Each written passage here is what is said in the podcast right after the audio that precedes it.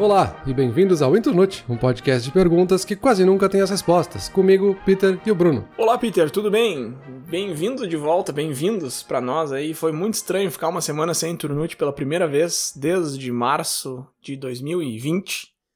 Foi bom, mas foi bom tirar uma folguinha, porque o episódio de hoje vem carregado. O episódio de hoje, finalmente, Peter, chegamos na pergunta mais pedida da história aí por mim e por ouvintes alguns também. A pergunta de hoje: qual é o sentido da vida? Agora sim, Peter, agora vai, hein? Ah, sim, mas antes da gente entrar, calma mais um minutinho, Bruno. Que tem também o comentário da semana, né? E esse comentário vem do Diogo, um Diogo que já participou de um episódio nosso, aquele sobre videogames antigos. E ele comentou que sobre esse episódio do sentido da vida, quando ele chegasse, a gente tinha a obrigação de comentar sobre o 42, né? Que é aquela brincadeira que vem no Guia do Mochileiro das Galáxias, onde o personagem dá 42 como a resposta para o universo e todas as coisas. Que não é bem exatamente o sentido da vida, é justamente uma piada, porque é uma resposta tão simples que ela em si tira o sentido. Então, é uma brincadeira aí no livro, né?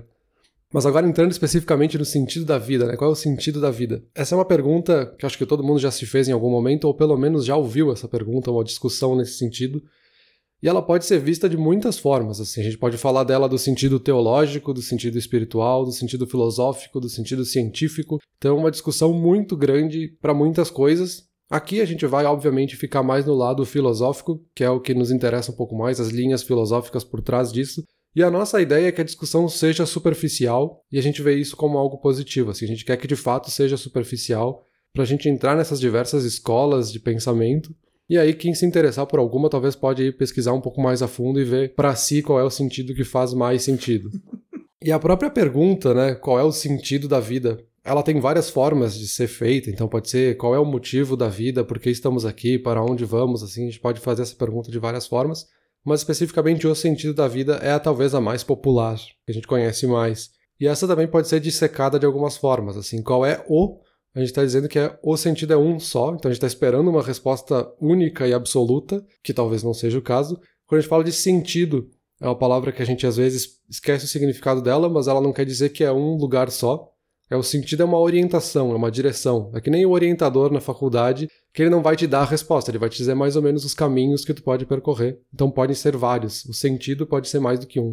E a vida, né, é talvez o mais difícil de definir aqui, porque nessa pergunta a gente pode estar falando de toda a vida do universo, só a nossa vida, nós enquanto pessoas que estão perguntando sobre o sentido da vida, a gente pode estar falando sobre a existência, sobre consciência, então é uma discussão realmente muito grande e que, pelo menos aqui no Internute, faz mais sentido a gente entrar nesse lado filosófico, né? Não, com certeza. Eu acho que vale essa definição da palavra sentido em si. Eu, eu pensei nisso também, mas eu pensei de uma maneira um pouco diferente. Eu pensei na palavra sentido como significado ou explicação, e aí no significado é uma coisa super básica, do tipo, uma moto é um veículo de duas rodas, e na explicação é qual é o propósito da moto, por que, que tu tem uma moto para te levar para outro lugar. E é claro que o que a gente está entrando aqui é o sentido, no caso, mais da explicação, do propósito. Até inclusive essa pergunta aí do, do sentido da vida, eu também estava dividindo ela em outra forma aqui, e eu lembrei daquele quem somos, por que viemos, para onde vamos e qual é o nosso propósito, né? E o, o quem somos e de onde viemos, ele pode ser respondido tanto pela teoria da evolução quanto do criacionismo, enfim, existem várias maneiras de responder isso aí, essas duas são as principais, e não é o que a gente pretende entrar hoje aqui para onde vamos, né, Peter? Aí o pessoal da vontade própria vai te dizer que não tem como saber, o pessoal do determinismo vai te dizer que já tá definido, mas também não tem como saber, então essa pergunta aí é meio impossível de chegar em conclusão qualquer. Então eu acho que essa última parte ali do qual o nosso propósito, né, qual o propósito da vida, eu, eu acho que é o que, o que chega mais perto de ser um sinônimo da pergunta qual o sentido da vida. É, exato. E eu acho que isso talvez seja o mais interessante dessa discussão, da gente não ter uma resposta no fim das contas. Porque se a gente tivesse a resposta, perderia totalmente a graça, assim. Então é, é legal discutir porque qualquer coisa pode ser a resposta ao mesmo tempo que nenhuma delas responde a pergunta. E só para fazer aquela clássica que a gente faz em todos os episódios, né, para trazer os benefícios e alguns estudos que falem um pouco sobre isso, né? Na psicologia já tem alguns estudos que mostram que simplesmente pensar sobre o sentido da vida nos ajuda a ter mais satisfação na vida, a gente consegue se engajar com mais atividades com mais facilidade por a gente entender o nosso propósito ou entender qual o propósito que a gente quer para nós mesmos. E a gente consegue fazer melhor uso das nossas potencialidades, né, digamos assim. E a própria NHS, né, que é o Serviço de Saúde do Reino Unido, em 2014 começou a recomendar um plano de cinco etapas que é para ajudar na saúde mental. Então, essas cinco etapas seriam se conectar com a comunidade ou família. O segundo ponto seria exercício físico. O terceiro seria um aprendizado contínuo, então nunca parar de estudar. O quarto seria ajudar os outros, né, dar aos outros alguma coisa. E o quinto seria mindfulness, né, que seria pensar e refletir, meditar um pouco sobre o mundo ao teu redor. Então eles têm isso como uma política quase dentro do que seria o SUS britânico, né? Peter, eu acho que a gente fez pesquisas de forma semelhante. Eu acho que a gente entrou em várias escolas filosóficas e depois a gente se fez perguntas e não conseguiu chegar em resposta nenhuma e a gente vai trazer essas perguntas aqui um pro outro e tentar debater elas. Então eu acho que a conversa pode ser por aí, eu acho que a gente pode entrar nessas escolas e depois abrir um pouco mais a discussão. Eu tava tentando lembrar de onde que veio essa pauta para pensar por onde eu ia começar e foi difícil de lembrar porque já faz tanto tempo que eu tô falando pra gente fazer esse episódio. Mas se eu não me engano, veio de uma vez que eu tava na internet ali só rolando a tela e eu achei um infográfico muito legal que a, pergunta em cima era qual o sentido da vida. E aí tinha várias escolas de pensamento, né? E era só o nome e, e, e o sentido, entre aspas, para aquela escola em duas ou três palavras. Eu acho que era um negócio assim, eu te mandei essa. Não sei se tu tem essa imagem ainda. Tenho, com certeza. Eu guardei ela justamente para esse episódio, assim. E ela é bem interessante, porque ela fala do sentido da vida de acordo com diferentes filósofos. Eu vou passar bem rapidinho aqui, porque a gente obviamente não vai entrar fundo em todos eles, a gente vai se focar em alguns que nos chamaram mais a atenção. Mas aqui falando rapidamente, então, o platonismo entende o sentido da vida como a gente aprender o máximo que a gente puder, então acumular conhecimento seria o sentido da vida. Já Aristóteles falava que o sentido da vida é a gente ser bom, né? E esse ser bom, por ele também ser um discípulo de Sócrates, assim como Platão, esse ser bom tinha uma relação também com aprender e acumular conhecimento para ser bom com os outros. O cinismo fala muito de ser autossuficiente. O hedonismo fala em buscar o prazer agora. O estoicismo fala muito em ser lógico e não sofrer com as coisas. O niilismo fala que justamente não existe significado, então tu poderia fazer qualquer coisa com a tua vida. O pragmatismo, que é até uma gíria que a gente tem no nosso dia a dia, né, de ser pragmáticos, é justamente a gente fazer o melhor e mais efetivo no momento. O absurdismo fala muito em parar de buscar o sentido da vida e simplesmente viver, que é uma teoria absurda por si só. O humanismo, que é sobre buscar um interesse em comum e buscar o bem comum da humanidade positivismo lógico, que fala da gente criar o nosso próprio sentido da vida. E isso todos aqui são filosofias mais ocidentais, né? Europeias principalmente. Mas a gente também tem várias super populares que são da Ásia, como o maoísmo, que fala sobre amar as pessoas imparcialmente, o confucionismo, que é viver uma vida ordinária, e aqui, claro, ordinário no sentido de uma vida comum, né? Uma vida simples. Então, enfim, tem vários e vários outros aqui, eu não vou entrar em todos, tem algum que te chama mais atenção, assim, que tu quer começar por ele? Antes de eu responder a tua pergunta, deixa eu só fazer um comentário que talvez seja óbvio, mas talvez nem tanto. A maioria dessas filosofias termina com o sufixo ismo, e ismo significa crença em. Então, quando a gente fala, por exemplo, estoicismo, esse ismo é a crença nos princípios estoicos. Peter, sobre algum que tenha me chamado mais atenção. Vários me chamaram muito atenção. Assim. Eu achei o absurdismo muito interessante, essa história do tipo e eu acho muito engraçado o absurdismo ter me chamado a atenção e eu estar tá falando disso numa discussão sobre o sentido da vida, porque ele tá justamente dizendo para de discutir sobre o sentido da vida. Então existe um, uma ironia aí. Mas tem vários ali que eu gostei. Eu não sei, quem sabe a gente começa pelo. A gente poderia começar pelo começo, de repente, numa ordem cronológica ali, começar pro Platão. Que pelo começo, começo mesmo seria Sócrates, mas o Sócrates não deixou nada escrito, né? O cara não tava muito afim de escrever, ele só falava. Primeiro que eu pesquisei aqui, que é uma coisa que eu já tinha ouvido falar muito, e a gente comentou sobre isso em alguns outros episódios também, e, e me interessava bastante, é o estoicismo. Então, de repente a gente pode começar por aí também, não sei o que, que tu acha. Eu acho que como a gente tá falando de linhas filosóficas, a gente não precisa seguir uma ordem, assim. Eu acho que todas elas meio que se complementam ao mesmo tempo em que se antagonizam. Então, talvez a gente comece pelo estoicismo, já que tu tá interessado nisso, e até porque a gente já comentou alguns outros episódios sobre estoicismo, né? Então, o estoicismo, que nem eu comentei agora há pouco, ele fala muito de encontrar uma lógica e não sofrer, né? A gente evitar o sofrimento.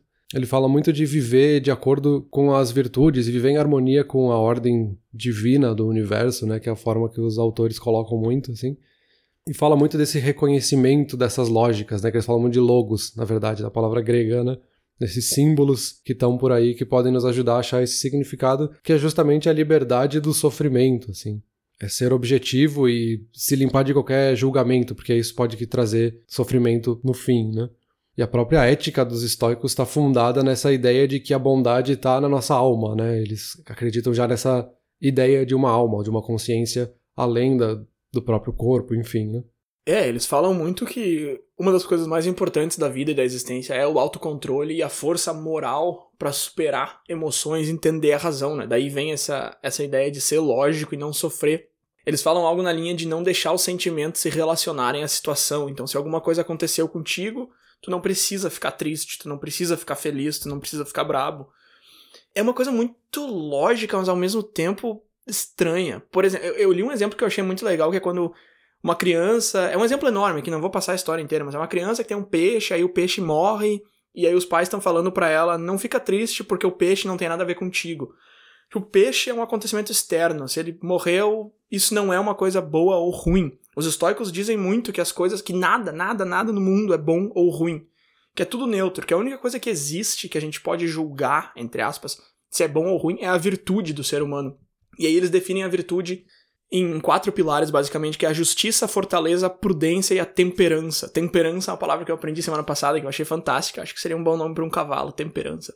Mas enfim, eles falam que isso aí é o que constitui o espírito, a virtude do ser humano, e que isso é bom, e que tudo que é bom vem daí, e que tudo que acontece em volta de ti não é bom nem, nem ruim. Então, se tu perdeu um emprego, ou se tu tropeçou na calçada, isso não é ruim. E a gente, quando, é, quando esse tipo de coisa acontece com a gente, a gente tende a reagir de forma negativa, a gente tende a ficar triste, a gente tende a ficar com raiva. E os estoicos falam que isso não faz sentido nenhum, que isso é, é algo que a gente construiu na nossa cabeça. E por isso que eu falo que, que é lógico, porque faz todo sentido, né, cara? Tu não tem como pegar um acontecimento que a gente julgaria ruim, por exemplo, tu chegou e não achou lugar para estacionar no centro, sei lá, um exemplo bem babaca. Você não tem como provar empiricamente que isso é uma coisa ruim. Isso não, é, não, não vem carregado de um sentido negativo. A gente, como pessoa, a gente, como sociedade, a gente, como história da humanidade, deu um, um sentido ruim para isso. Mas os estoicos vêm dizer: não, cara, isso não é ruim. É tu, ó, tu vai decidir como é que tu reage. Se tu não achou lugar para estacionar, tu pode ficar triste, tu pode ficar bravo, tu pode simplesmente buscar outro lugar. Tu não precisa deixar isso te afetar, não precisa. E eu acho essa, essa filosofia muito interessante. Eu acho ela muito difícil de levar a sério, mas eu acho ela muito interessante. É, justamente isso que eles querem dizer quando eles falam de se limpar de qualquer julgamento, assim, porque as coisas elas simplesmente são. O que acontece na natureza, o que acontece com a gente, simplesmente acontece. E é uma coisa difícil pra gente entender, porque a gente tem esses preconceitos ou coisas que a gente carrega que acabam criando esses julgamentos, né? a gente acha que as coisas acontecem em relação a gente, assim, então eu tropecei, então é o universo me culpando por alguma coisa. E não, tu simplesmente tropeçou, não é nada nem bom nem ruim, tu tropeçou e ponto. E é uma coisa difícil de entender mesmo, assim, aceitar que as coisas simplesmente são porque são. Porque como ser humano, e talvez seja algo até evolutivo, a gente tem que tentar achar um significado atrás das coisas e por que está acontecendo para a gente se proteger, né? se as folhas na floresta estão se mexendo, talvez seja um, um animal, um predador que está tentando me atacar. Então eu preciso me proteger disso. Eu tenho que achar esse significado que me afete. E aí a gente achar essa lógica de se limpar de qualquer julgamento para as coisas que acontecem é bem difícil, né?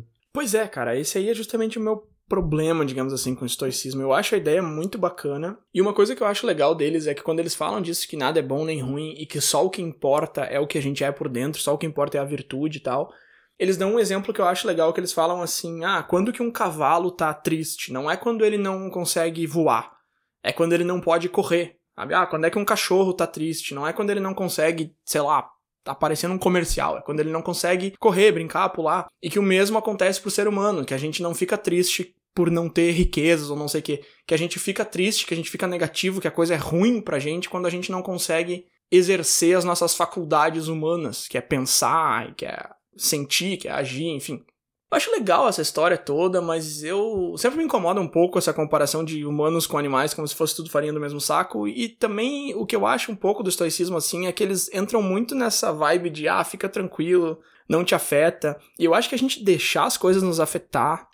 É que, tem, é que tem duas maneiras de ver isso, né? A gente ser afetado por tudo é um sinal de fraqueza. E eu, eu, eu, eu já li isso em vários lugares, de várias fontes, e eu concordo plenamente. A gente se deixar afetar por palavras é um, é um, é um sinal de fraqueza, com certeza.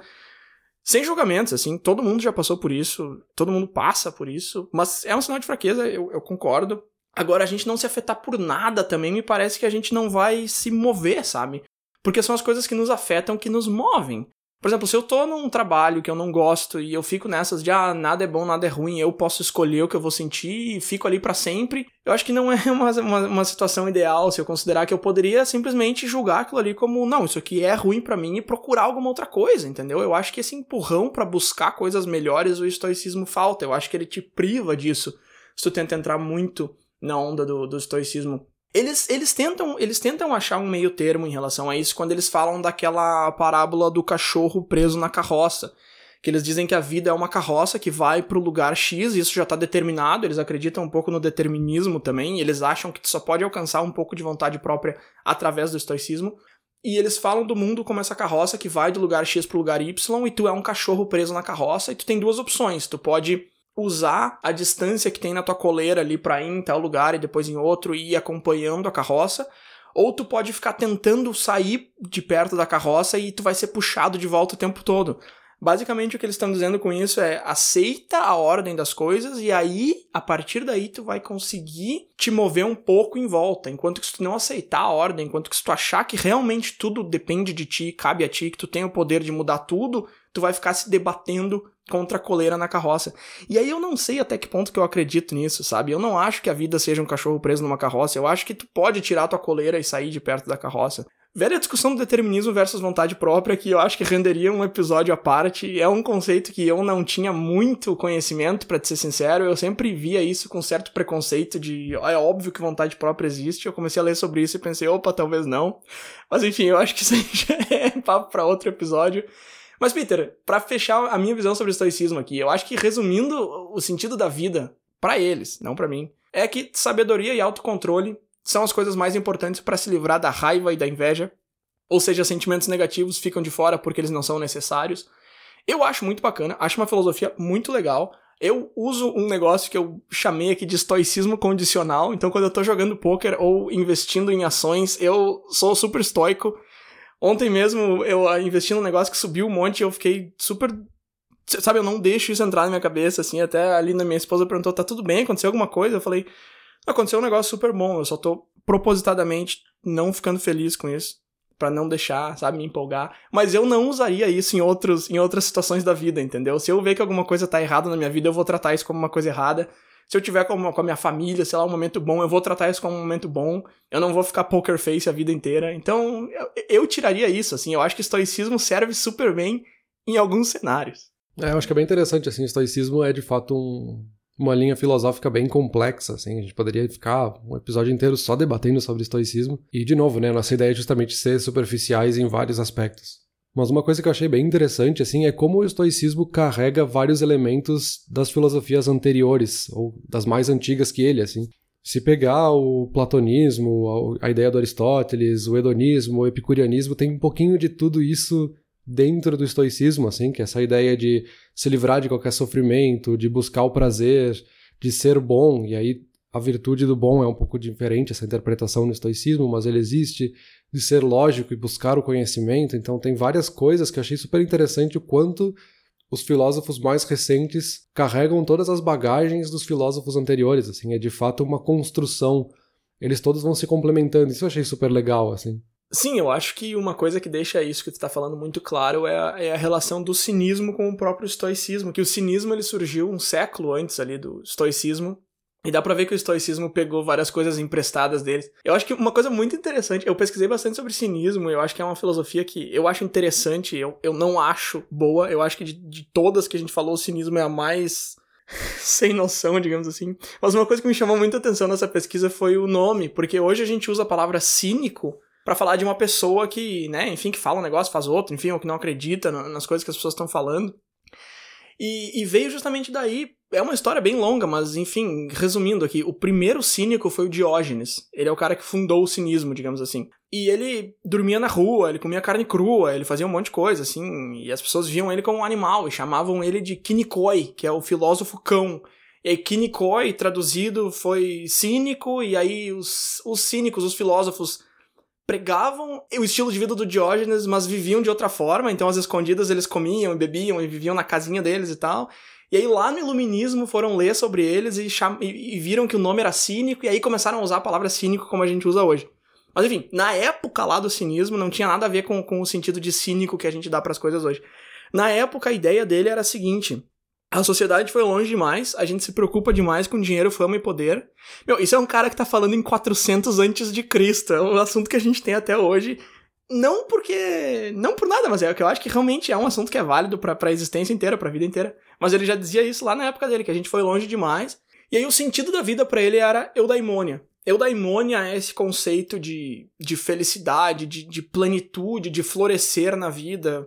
E, e o sentido da vida para ele era esse, e mais nada. E ele achava que a eudaimonia a gente alcançava ela através de autossuficiência, que é aquilo que tu citou lá na descrição no comecinho, e indiferença, e lucidez também. E ele achava que, que, a, que, a, que a ideia para chegar nisso era viver uma vida mais natural, negando as influências da sociedade, que aí são aquelas que eu citei antes, que é fortuna, fama e poder. E ele não se afastava da sociedade, ele não era autossuficiente no sentido de morar numa cabana na floresta. Ele ficava ali no meio. Mas ele ficava na rua e ele ficava avacalhando com todo mundo, apontando os erros das pessoas. Então ele ia lá no mercado e dizia: não tem ninguém honesto aqui. Aí tem uma, uma, um, conto dele lá que ele vai com uma com um lampião procurando alguém honesto e não encontra ninguém e tal. Ele ficava enchendo o saco de todo mundo. Isso aí é um conceito que é usado bastante até hoje. Assim, tu pegar os hippies ali dos anos 60 eles eram pessoas que não se afastavam, eles ficavam ali, mas eles ficavam, ah, vocês estão errados, o pessoal de terno aí trabalhando o dia inteiro, tá errado, ficava apontando os erros, sabe? Recentemente teve aquele filme do Coringa lá, que é um cara que fica ali, ele fica misturado na sociedade, ele tá dentro, mas ele tá fora ao mesmo tempo, sabe? Mas, mas de qualquer forma ele não se exclui. O, o que o Diógenes dizia é que ele era um cidadão do mundo. Cidadão do mundo, que hoje é slogan de várias agências de turismo e intercâmbio, isso, ou seja, cidadão do mundo, já dizia o Diógenes lá, há 2.500 anos atrás. Enfim, Peter, eu acho o cinismo interessante como uma ideia. Eu acho que ele poderia ser um ótimo roteiro para um filme, tipo é o filme do Coringa, sabe? Mas eu acho que como filosofia ele não funciona de maneira nenhuma, assim. Eu sou bem contrário ao cinismo. Eu sou bem cínico em relação ao cinismo. Porque essa ideia dele de que, ah, fortuna, fama e poder, a gente precisa cortar fora isso. Cara, é seguinte, velho. Assim, deixa eu te resumir por que, que eu acho que isso é balela. Pega aí o mundo, tá? 7 bilhões de pessoas. Agora imagina uma aldeia global de 7 bilhões de pessoas, onde a gente não tem regra, não tem lei. Porque, vamos lá, lei depende de hierarquia. Hierarquia depende de distribuição de poder e de dinheiro também, porque a maneira como a gente trabalha é essa forma de trocar tempo por moeda e moeda por bens, enfim. Então a gente precisa de distribuição de poder para ter hierarquia, para ter regras. Aí tu pode me dizer, bom, mas a gente não precisa de regras. Aí eu vou dizer, precisa. Precisa porque a maldade intrínseca existe, isso é fato, não tem como querer dizer que não. Tem muita gente ruim, tem muita coisa ruim, e se a gente abolir as regras. Assim, meu, ok, Diógenes, a gente foi um pouco longe demais, eu acho, sabe? Na busca da fortuna e tal. Eu acho fama meio. Eu, aí eu vou concordar um pouco com Diógenes, mas é que eu acho que fama é meio consequência da, da, da, da fortuna, como ele chama, e do poder. E eu acho realmente que essas duas coisas são necessárias. Aí tu pode me ouvir dizer, cara, eu acho que não, eu acho que a vida é pro outro lado e tal.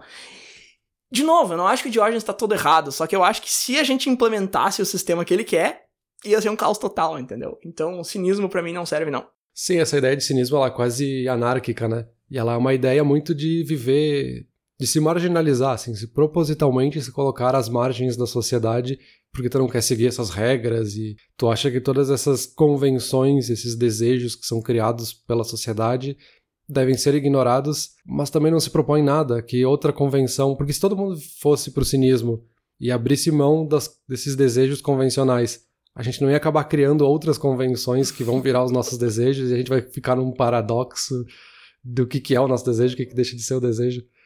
Mas só um comentário rápido, tu comentou ali que existe a maldade intrínseca, isso também é uma discussão bem longa que daria para ficar aqui, porque uma das ideias é que justamente o ser humano é bom por natureza e são as convenções e a sociedade que criam esse lado mal na gente. Então a gente pode fazer outra discussão aqui só por causa do cinismo. Então acho que a gente pode avançar para não ficar preso no cinismo para sempre. Eu já acho que é o contrário, eu acho que a bondade intrínseca não existe. Mas tá, vamos avançar.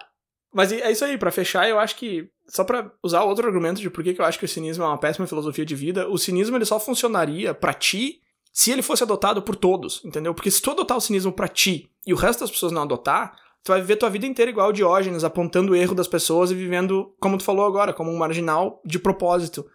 Que é, óbvio, uma maneira péssima de se viver a vida. Talvez tu diga, ah, mas é uma missão importante e tal. Não, ok, pode ser que tu acredite que seja uma missão importante, mas é uma maneira péssima de viver a vida. Então eu acho que o cinismo só funcionaria se todo mundo adotasse. Diferente do estoicismo, por exemplo. Tu pode ser uma pessoa estoica numa sociedade que não é estoica, mas o cinismo não funciona dessa maneira. Enfim, eu acho que essa foi a única filosofia de todas que eu li, pesquisei e refleti, que eu realmente não gostei de praticamente nada. Então, vamos em frente. Agora, Bruno, tem uma que eu acho que tu se interessa bastante, leva bastante disso para o teu dia a dia, e eu não sei se essa tua resposta não foi um pouco pragmática contra o cinismo. ah, pragmatismo é um dos meus queridos. Porque o pragmatismo a gente usa, que nem eu comentei lá no comecinho, como uma gíria quase, para dizer que é uma pessoa que faz a coisa que é a a mais prática, digamos assim, né? A pessoa que quer se resolver da forma mais prática possível. É, enquanto os filósofos da filosofia do pragmatismo, eles sugerem muito que um entendimento prático e útil da vida é muito mais importante do que a gente ficar buscando uma ideia abstrata e um sentido ultra filosófico e difícil de compreender. Falam justamente dessa ideia, assim, de buscar soluções práticas e lógicas para o nosso dia a dia, né? Pragmatismo, é, pragmatismo é quase que um sinônimo de de ser prático, né, de fazer coisa prática, que nem tu comentou. Mas faz bastante sentido que seja, né, a, a máxima deles e... Olha, olha, olha o som maravilhoso dessa frase. Considere o uso prático de algo. Isto é o todo a ser considerado sobre aquilo. Ou seja, tu pega um negócio na mão, o que, que é prático sobre ele? É isso. O resto não interessa. E, cara, eu acho isso fantástico. Eu concordo 100%? Não, lógico que não, entendeu? Eu tenho um monte de tralha aqui na minha casa, memorabilia, um monte de coisa nostálgica que não tem uso prático nenhum. Então é claro que eu não concordo 100% com essa filosofia. Mas eu acho ela fantástica. Eu acho que dá para aplicar ela em tanta coisa na vida que a gente não aplica. Ah, mas e se, e se, e se? Tu vai lá e faz, e vê qual foi o resultado, e aí tu reage em relação ao resultado. Não fica nessa de. Eu, eu acho isso fantástico. Outra, outra máxima deles que eu gosto muito é: nada é verdadeiro ou falso. Ou funciona ou não funciona. Olha que, olha que, que, que maravilha isso aí, Peter. Eu acho fantástico. Pragmatismo. Dicas de passagem, pragmatismo é, é, a única, até agora pelo menos, a única escola de pensamento que a gente comentou que não vem lá da, da Europa antiga, que não vem dos gregos. O pragmatismo é uma escola filosófica americana, só podia ser. E para eles, cara, o sentido da vida vem da experiência. E eles dizem que o sentido da vida. E eu acho que essa seria a parte principal pro nosso interesse aqui que a gente tá falando sobre o sentido da vida, eles dizem que o sentido da vida é criado e não buscado. Então as pessoas têm que criar o sentido. E isso eu acho muito interessante deles também. Eu não sei se concorda comigo ou não, mas o pragmatismo aqui eu acho que é um negócio fantástico. Eu acho ele muito útil. Eu não viveria de acordo com o pragmatismo 24 horas por dia. Eu acho ele muito duro, eu acho ele muito frio. Eu acho que isso não é uma maneira para se viver a vida, mas eu acho que a gente pode tirar muita coisa dele, eu acho que a gente pode aplicar ele em diversas situações da vida, e eu acho essa filosofia com ressalvas, eu acho ela fantástica. É, o pragmatismo tem justamente essa ideia de ser um pouco frio, né? E acho que quando a gente fala do mercado de trabalho atual, ele acaba sendo bastante útil. Que é pra gente ser mais produtivo, talvez aplicar o pragmatismo pode ser bastante positivo, né? Porque a gente tá deixando de fazer coisas que não seriam práticas. Mas, de novo, não seria útil para todas as coisas da vida, porque muitas coisas são sem sentido, mas são boas pra gente. Assim, não é prático ficar três horas jogando videogame no domingo, assim, não, não tô produzindo nada. Mas não quer dizer que não é bom, sabe? Então, tem isso que é super interessante, assim. E uma outra coisa do pragmatismo também que eu achei super interessante é como ele como ele acabou alimentando um pouco a ideia do que hoje tem muita força, que é a ideia do minimalismo, né? Essa ideia de tu reduzir as tuas posses, reduzir as tuas coisas ao mínimo no sentido prático, né? Então tu vai ter só as coisas que realmente são úteis, que realmente têm um significado, apesar de que o minimalismo já tem essa ideia de que talvez tu queira ter alguma memorabilia, tu queira ter algumas fotos impressas, guardadas, porque essas significam alguma coisa para ti. Então, dentro desse minimalismo, essas coisas fazem sentido, então, porque o sentido é teu, tu criou esse sentido, né? Não é só esse sentido lógico de algo que vai ter um resultado produtivo, né? Então, de novo, é mais um caso de como uma coisa vai ensinando a outra, né? Como é que a gente vai acumulando esses conhecimentos, que também é uma coisa do pragmatismo, né? A gente vai acumulando para descobrir os sentidos das coisas, né? Não, com certeza. E um dos motivos de eu gostar tanto daquilo ali que eu falei, do sentido da vida para eles, que é o sentido da vida vem da experiência que ele é criado, é que ele já deixa muito, muito claro a visão dele em relação ao sentido da vida ser intrínseco ou não. Porque isso é uma coisa que a gente ainda não entrou, mas talvez a gente entre um pouco mais no fim do episódio quando a gente fala de sentido da vida, a gente meio que presume que é uma coisa intrínseca quando a gente está buscando. Se a gente está tentando descobrir, a gente está presumindo que é intrínseco, que é do ser humano, que a gente tem um sentido, que a gente tem um propósito. E o pragmatismo chega aqui com essa frase só, ele já te diz: não, a gente não tem, cara. Ele, ele vem através da experiência, ele precisa ser criado. E eu acho que isso começa a responder essa pergunta que a gente ainda não se colocou, que é, e aí, existe um sentido intrínseco ou a gente tá aqui tentando fabricar um? É, então, essa ideia também de se o sentido da vida existe por natureza ou a gente cria ele também é bem interessante, porque é uma coisa que tá nessa ideia do positivismo lógico, né? Que a vida não tem significado até que a gente dê um significado para ela, né? A gente meio que cria esse significado, esse sentido da vida. Chegou a pesquisar alguma coisa sobre isso? Ah, ô Peter, o positivismo lógico é outro que eu adoro, só que o positivismo lógico ele é muito perigoso. Eu acho meio tenso falar um pouco sobre ele, porque basicamente o positivismo lógico, o que o positivismo lógico diz é o seguinte, e daí que surge o nome dele. O que tu pode provar que existe, existe. O que tu não pode provar, não existe. Então assim, eu não preciso te provar uma coisa de fato, eu não preciso te mostrar, mas eu tenho que eu tenho que saber como que eu o faria, eu tenho que saber como que eu provaria a existência. Caso eu não tenha como, ele não existe. Isso é o que diz o positivismo lógico. Então, por exemplo, a ética. Mentir é ruim. Eu não tenho como te provar que mentir é ruim. Então, assim, se tu mentiu para mim, eu posso dizer pro fulano lá que o Peter mentiu para mim. Eu teria como provar. Eu, eu teria, hipoteticamente, como mostrar uma gravação tua falando um negócio e teria como mostrar o fato que é o contrário. Eu tenho como provar. Então eu posso de acordo com o positivismo lógico, dizer que tu mentiu para mim. Mas eu não posso dizer que tu é um babaca por ter mentido para mim. Porque eu não tenho como provar que tu é um babaca. O que, que é ser um babaca, entendeu? Isso é um conceito que a gente criou. E isso, eu tô dando esse exemplo bem minúsculo aqui para mostrar uma coisa muito maior, que é o que eu comentei antes, por exemplo, da ética. Eu não posso dizer que tal pessoa é ruim porque fez tal coisa. Ah, a pessoa fez isso para conseguir um emprego, olha que ruim. O positivismo lógico diz que ela não é ruim nem boa, que não existe, não existe isso de ser ruim ou bom uma ação que a pessoa fez a pessoa fez aquela ação, eu posso provar isso, mas eu não posso dar sentido ruim nem bom, porque isso é uma coisa construída por nós, isso não existe. De novo, eu acho muito interessante, mas eu acho muito perigoso, porque tu pode começar a se basear nisso aí e sair fazendo qualquer coisa e dizer, ah, não, mas não é nem ruim nem bom, é tudo neutro, não existe sentido para nada. E por isso eu acho ele um pouco, um pouco perigoso, assim. Mas voltando ali para nossa pergunta de qual é o sentido da vida. Segundo o positivismo lógico, não adianta tu querer apontar um sentido pra vida porque tu não tem como provar. Então, se eu te disser o sentido da vida é ser bom, o cara do positivismo lógico vai vir aqui e vai me dizer, tá, me prova isso. Cara, como é que eu vou provar que o sentido da vida é XYZ? Não tem como, não tem como provar. Então, se não tem como provar, não tem, entendeu? E aí sim, para fechar isso aí, tudo que eu tô falando e costurar no que tu comentou ali para ligar no positivismo lógico, eles dizem que pessoas, eventos, objetos, ideias podem ter sentido e trazer sentido para a vida. Então, por exemplo, o Peter tem sentido para minha vida. Eu tenho como provar isso? Tenho. Eu posso mostrar aqui uma conversa no WhatsApp onde a gente decidiu fazer um podcast. Eu posso te provar que se não fosse pelo Peter eu não teria um podcast, que é uma coisa que traz sentido para minha vida como? Ah, eu posso te provar também. Enfim, eu posso te provar que o podcast tem sentido para mim, que o Peter tem sentido para mim, que meu cachorro, que minha esposa, que minha família, enfim, eu tenho como provar que essas coisas trazem sentido para mim. Então é isso que eles dizem, eles dizem que as pessoas, os eventos, os objetos, as ideias essas sim têm sentido, e eles aceitam que elas têm sentido, porque é possível provar. Isso que eu acho muito legal do positivismo lógico, essa ideia de que a vida em si não tem sentido, porém, tu pode recheá-la de sentido ou de sentidos. Isso aí eu acho muito bacana. É uma ideia bem interessante, mas ela, que a gente comentou, ela pode ser um pouco extrema também, né?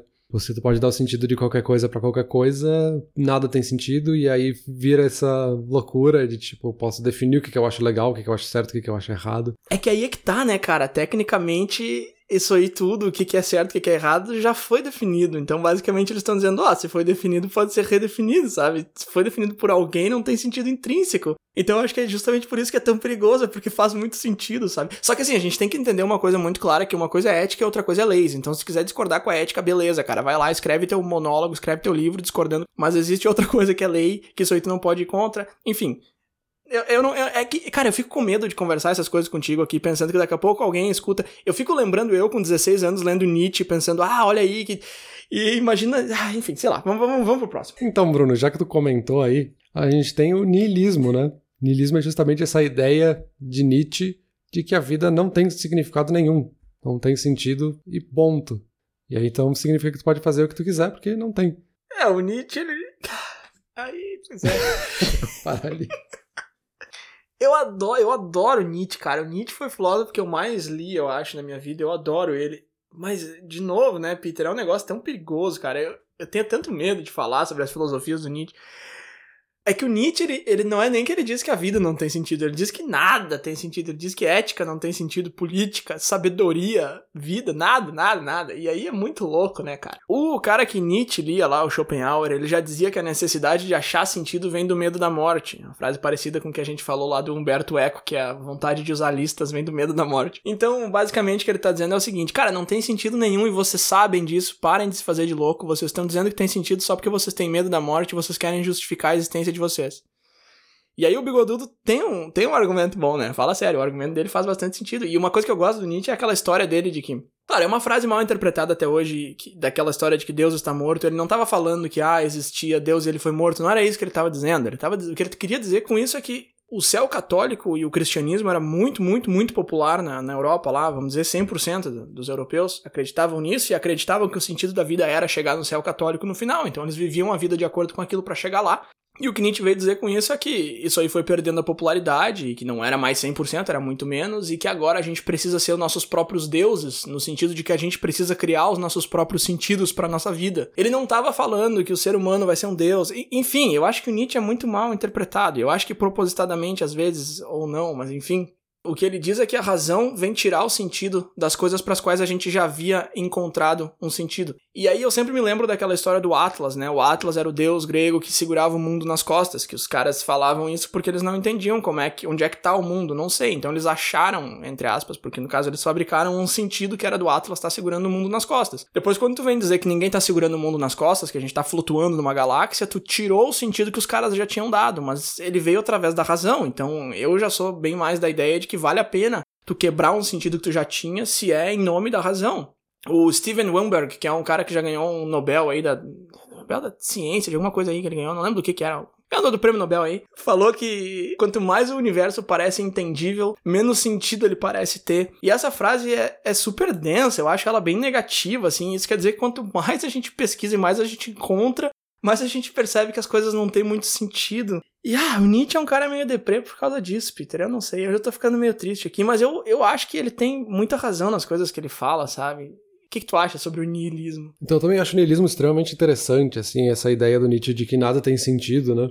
E até é uma teoria que ficou bastante popular aí nos últimos anos, né? Se fala muito dos millennials serem nihilistas por natureza e qualquer coisa nesse sentido, que não faz sentido nenhum.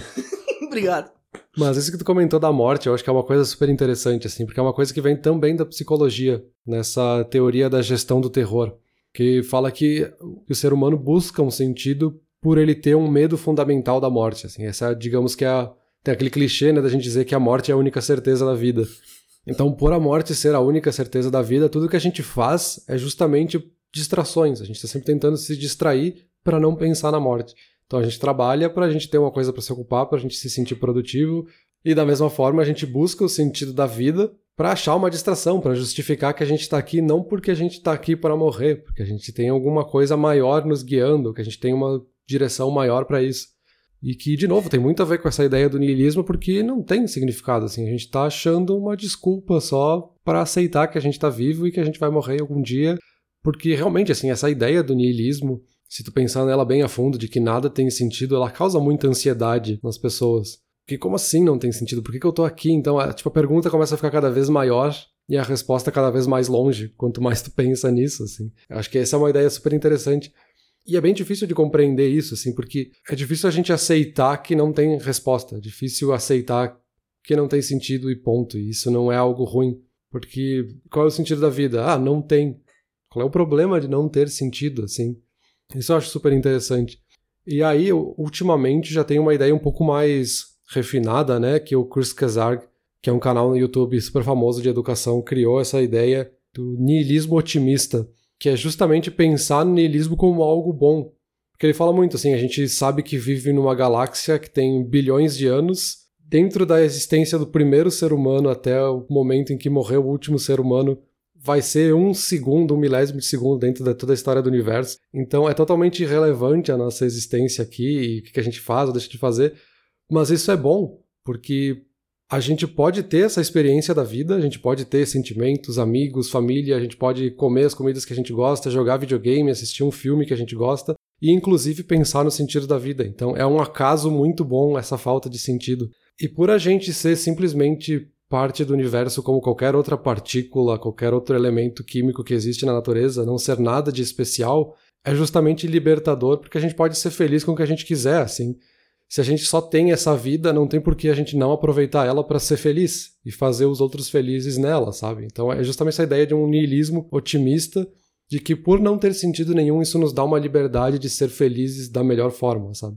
Peter, eu acho muito interessante quando tu fala que essa é a teoria que mais faz sentido para ti e ao mesmo tempo é super difícil de aceitar, e eu acho que isso é a sombra do que eu falei em um outro episódio lá que a gente dizia que, ah, não fazer nada é bom pro cérebro, e aí eu disse alguma coisa do tipo, ah, essa teoria é muito fácil de aceitar porque eu quero que não fazer nada seja bom pro cérebro, e agora a mesma coisa acontece contigo quando tu diz que eu não quero que o niilismo esteja certo, mas eu acho que ele tá.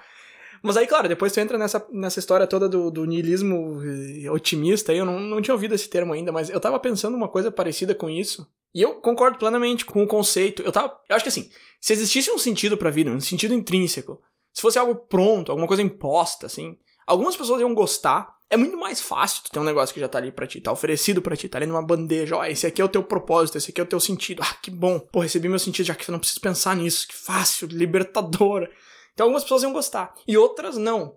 Só que aí que tá, né, cara? Quem gostou, se deu bem. Quem não gostou, se deu mal. Não tem o que fazer, porque é imposto, tá ali, até vai fazer. Então eu, eu, eu, eu acho que seria péssimo, assim, se, se a gente tivesse um sentido pra vida. Pensa assim, uma comunidade fechada, uma comunidade isolada em que ninguém entra nem sai. A, a mudança da população só se dá por nascimento e morte, uma comunidade fechada. E o sentido da vida ali, o propósito de todo mundo que nasce ali, é devotar o tempo a amizades e a colheita, tá? Por exemplo. Vai ter várias pessoas que vão nascer e vão ser criadas nisso e que vão viver uma vida maravilhosa e elas vão adorar, e elas adoram os amigos que elas têm, elas gostam de trabalhar na colheita. E outras pessoas não vão gostar daquilo ali, elas vão ser infelizes, elas vão ter uma vida que não é para elas, que elas não gostariam de estar ali. E não tem o que elas fazerem, a comunidade é fechada, não tem como elas saírem dali, aquele ali é o propósito e pronto, é um negócio intrínseco, não tem o que fazer. Ainda bem que a realidade, a vida real não é assim. Na realidade, a gente não tem esse sentido que nos é dado e a gente precisa encontrar. E encontrar um sentido para a vida é uma responsabilidade gigante. E até quando se fala no hedonismo, tem muito essa, essa ideia de que, ok, se eu sou hedonista, eu coloco todo o meu prazer agora no presente e eu vivo uma vida longa, lá na velhice eu não vou ter nada, porque eu não construí nada para mim. Então minha velhice vai ser horrível. Porém, se eu fico só estudando e trabalhando e guardando dinheiro e vivo uma vida meio ruim agora para viver melhor depois e eu só atropelado por um caminhão e morro, eu vivi uma vida péssima porque eu tava pensando no futuro. Então é uma responsabilidade gigante tu escolher. Aí tu pode vir o espertalhão aí e falar: "Ah, mas pega um meio termo". Aí o hedonista vai te dizer: "Meu, se tu pega o meio termo, tu não maximizou nenhum dos dois. Tu não maximizou o prazer no presente tu não maximizou o prazer no futuro, tu fez uma péssima escolha. Então, encontrar um sentido da vida, ou criar um sentido da vida, é uma responsabilidade gigantesca, mas, Peter, eu acho que é muito melhor tu ter essa responsabilidade do que tu receber esse sentido e não poder sair dali, não poder mudar. Eu acho que a gente não deveria estar tá buscando o sentido da vida, entendeu? Eu acho que a gente deveria estar tá entendendo como e de onde construir o sentido para nossa vida. Eu acho que tipo, buscar o sentido da vida não é que a resposta seja difícil de alcançar, é que a pergunta tá errada. É, eu acho que essa é uma discussão também extremamente interessante, assim, que vem de vários filósofos, assim, que talvez a pergunta não seja a melhor, assim, porque às vezes a gente não tem resposta porque não é bem essa pergunta que a gente quer se fazer e a gente fica se negando nessa resposta porque a gente não reformulou a pergunta. Então, qual é o sentido da minha vida? Talvez faça mais sentido talvez eu consiga achar uma resposta que de fato faça sentido para mim, assim, o que, que eu gosto, o que, que, me faz feliz e quais são os sentidos que fazem sentido para a trajetória que eu quero para minha vida. Porque de novo, né, volta lá para essa definição da palavra sentido, né? Que ela pode ser uma orientação e pode ser mais do que um, pode ser vários caminhos que estão na tua frente. E para esse momento da vida, talvez eu tenha que ser um pouquinho mais hedonista, para esse outro momento da vida, talvez eu tenha que ser mais pragmático. Para diferentes momentos da vida, né? No trabalho eu vou ser pragmático, que nem eu comentei antes, e no meu tempo livre eu vou ser mais existencialista, sabe? Então tu pode ir buscando um pouco de cada um para aquilo que faça sentido para ti, assim. Eu acho que acho que esse sentido é totalmente pessoal e que, claro, se confunde com o sentido da sociedade também, mas ele é muito mais pessoal do que dos outros. E ele tá talvez mais relacionado com a nossa necessidade de buscar felicidade do que de fato esse sentido superior que tá regendo tudo e a gente não tem nenhuma nenhum controle sobre ele, sabe? Não, perfeito, concordo plenamente. Hedonismo aí que a gente comentou várias vezes e não entrou de fato, acho que não, não tem por que entrar muito. Enfim, o hedonismo é aquela ideia de buscar o prazer e evitar o sofrimento. E aí tu tem o epicurismo, que é uma variação do hedonismo, digamos assim, que foca em prazeres menores, porque eles acham que é mais importante ainda tu evitar o sofrimento do que tu buscar o prazer em si. E eles acreditam que o sentido da vida é ser feliz, e aí o primeiro cara lá dessa filosofia diz que o ser humano não sabe ser feliz, o ser humano não sabe o que, que precisa. E aí ele fala que, para provar isso, ele diz que se tu pensar em todos os momentos que tu foi feliz de fato, todas as coisas que tu preza mais não vão estar tá presentes nesse momento. Então, sei lá, dinheiro, conforto, enfim. E que para ser feliz a gente tem que estar tá com. Ele lista três coisas, se não me engano. Tem que estar tá com amigos, tem que trabalhar em equipe e tem que buscar a calma dentro de si. E esse cara criou uma comunidade só para fazer isso, para trabalhar em equipe e tal. E deu super certo. E 400 mil pessoas moraram em comunidades assim. Não foi uma só, né? Lógico, ela foi se multiplicando por tudo lá e surgiram várias. E, e essas comunidades foram estudadas pelo Karl Marx, inclusive. E, e dá para dizer que o epicurismo inspirou o comunismo. Mas enfim, epicurismo interessante, buscar prazer pequeno para não se dar mal. Isso é uma última coisa que eu achei muito legal do epicurismo, é que ele tem aquela ideia de que dinheiro não traz felicidade, que a gente escuta o tempo todo e que eu acho meio balela essa frase de dinheiro não traz felicidade, dependendo em que contexto ela é utilizada. E ele entra nela de uma maneira que eu achei muito mais legal. Ele diz que dinheiro não é a resposta, não por causa do dinheiro, entendeu? Não é o dinheiro problema. Ele fala que não é a resposta porque para pegar o dinheiro para chegar lá é muito difícil, sabe? É muito trabalhoso, é muito sacrifício. Então ele fala, não foca no dinheiro, não por causa dessa ideia do Diógenes lá, que dinheiro distorce tudo, não sei o que. Ele não é tão radical assim. Ele só fala que trabalhar é muito difícil. Então, faz só o que precisa ali e tal. E eu, eu, eu acho interessante essa ideia. Eu não, eu não me considero nenhuma dessas filosofias aí de buscar o prazer imediato e ignorar o resto. Nem o hedonista, que é o prazer grandão, nem o epicurismo, que é o prazer pequeno sem sofrimento. Eu acho que isso aí é muito vivendo agora. Eu acho que vivendo agora é bom, mas assim, não é uma filosofia de vida, entendeu? E Peter, acho que uma última aqui que eu queria citar, mas uma última escola filosófica, que, que a gente falou do niilismo e a gente passou reto pelo absurdismo. Pô, o absurdismo é tão legal, cara. O absurdismo o absurdismo é um pouco mais recente, na verdade a ideia surgiu lá no século XIX, mas ela foi desenvolvida de fato e popularizada pelo Camus no século XX, que é um escritor francês. E o absurdismo basicamente diz, ele diz o seguinte: existem duas coisas. Existe buscar sentido para a vida. OK, quer buscar sentido para a vida? Pega isso num vácuo, isso faz todo sentido, legal. Outra coisa que existe é o fato de que não existe sentido para a vida.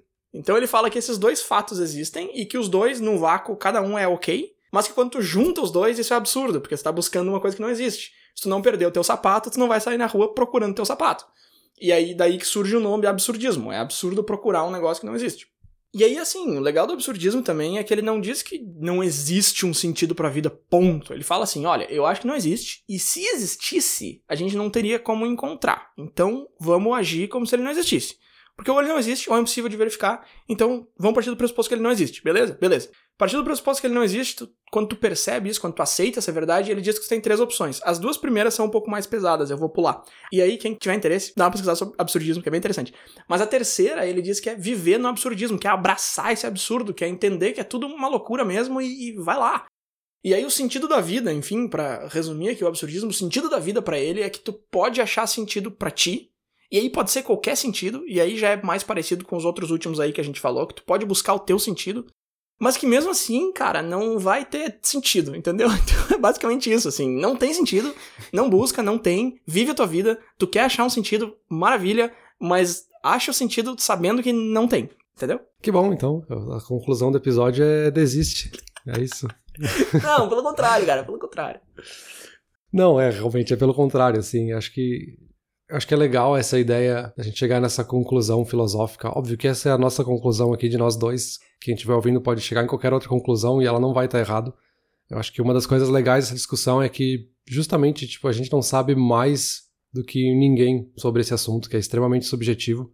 Mas eu acho super interessante assim a gente chegar numa conclusão de que não tem sentido e a gente pode justamente escolher o sentido que a gente quer que faça mais sentido pra gente, sabe? Não, acho que é bem por aí mesmo, Peter. O próprio Camus ali fala que não tem sentido, não tem esperança, não tem futuro, pelo menos não tem futuro definido. E aí isso parece péssimo, né? Quando escutar, ah, não tem esperança, não tem futuro. E é exatamente o contrário. É, pô, que maravilha. É que nem a gente tava falando antes de começar a gravar aí. A vida é The Sims, sabe? A vida é um sandbox. A vida tu pode fazer o que tu quiser com ela. The Sims, quando tu começa a jogar The Sims, tu não tem um objetivo ali. Mas tu define o teu objetivo e tu alcança ele. E isso é muito legal. Eu acho que é muito mais recompensador dessa forma. Eu acho que é fantástico. Eu acho que E também toda aquela história, né, de que aceitar ou, ou acreditar que não existe alguma coisa maior, um pós-vida e tal, acaba sendo positivo no momento em que tu percebe que tu vai aproveitar melhor a tua vida atual se não tá trabalhando numa futura, por exemplo. Mas enfim, essa coisa de religião e crença é uma coisa que a gente não entrou na discussão e, e não vai entrar, até porque não vai dar tempo, a gente já tá terminando o episódio por aqui. Eu acho que vale comentar que a gente foi de fato superficial, digamos assim, como tu comentou lá no começo do episódio, a gente focou em alguns dos filósofos do Ocidente. A gente deixou várias escolas do Ocidente de fora, a gente nem passou lá pela Ásia. Tem coisa muito legal por lá. O legalismo é interessante, mas ele é meio bruto. O, o confucionismo lá do Confúcio é muito legal também, que ele fala que a, que a ideia toda é viver com a família, reverenciar os pais. É, é, é uma ideia bem bonitinha, assim, que a gente pulou completamente, que, é, que vale a pesquisa, é bem interessante. A gente vai colocar aqui na descrição do episódio aquela imagem que tu leu lá no começo, que tem, entre aspas, todas as filosofias e, resumidas em duas ou três palavras. Então, eu recomendaria bastante assim para quem curtiu a discussão, para quem gosta desse tipo de coisa, dá uma olhada lá, que eu acho que é uma síntese bem interessante do assunto e, e pode ser uma porta de entrada para várias outras. E eu acho que é isso aí, Peter. Eu acho que respondendo a pergunta, né, cara, qual é o sentido da vida? Não tem, ou então pelo menos não tem como saber. E tem um negócio que eu li quando eu era criança, eu li um livro chamado Dia do Coringa. E eu achei esse livro muito legal, e eu infelizmente não lembro muito bem dele, porque de novo eu era criança quando eu li. Mas o autor fala alguma coisa do tipo assim, que assim como a gente entende o propósito da existência de uma minhoca, mas ela não tem a capacidade de entender o próprio propósito de vida, e caso ela tivesse um cérebro complexo o suficiente para entender o propósito de vida dela, ela já teria uma existência diferente que de novo ela não seria capaz de compreender. Também um ser superior seria necessário para entender a nossa ou para entender o nosso propósito, porque se a gente fosse evoluído o suficiente para entender, a gente já teria uma existência diferente que a gente não seria capaz de entender. Então, basicamente, o que ele tá dizendo é isso aí, assim, de repente até tem, sabe, mas não tem como a gente saber, e caso um dia a gente chegue lá, as coisas já vão estar diferentes o suficiente para isso já ter mudado e a gente não ter como saber. Então, eu acho que eu tô querendo dizer é, cara, busca o teu sentido, entendeu? Pega as filosofias que te interessam mais, aplica elas nas áreas que, que funciona melhor, e vive a tua vida de acordo com as coisas que tu acredita e tu entende e tu aprendeu através de experiência e tudo mais. Eu acho que é isso aí, Peter. Eu não sei se eu resumi ou se eu enrolei mais no final, mas. Não, eu acho que é isso, sim. Eu acho que no fim é uma resposta inalcançável, mas é uma discussão que vale a pena a gente ter, por mais que a gente já comece a discussão sabendo que não vai ter resposta. Acho que isso que é o mais interessante dessa discussão. Só que agora, Bruno, pro podcast a gente finalmente fez qual é o sentido da vida. Só que agora a gente está precisando de um novo grande objetivo. Então eu acho que a gente precisa responder outra dessas grandes questões da humanidade.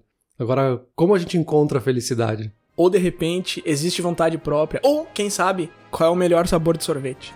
Acho que o do sorvete a gente deixa e aí a gente vê entre um desses outros dois, pode ser? Tá, fechado. Valeu.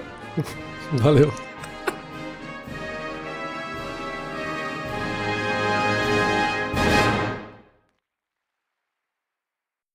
Olá, ouvinte. Se você gosta do Inturnute, não deixe de compartilhar nas redes sociais, e de seguir no Spotify, ou no seu aplicativo de podcasts favorito. E se você quiser compartilhar a sua resposta para a pergunta da semana, é só enviar uma mensagem. Muito obrigado, e até o próximo episódio.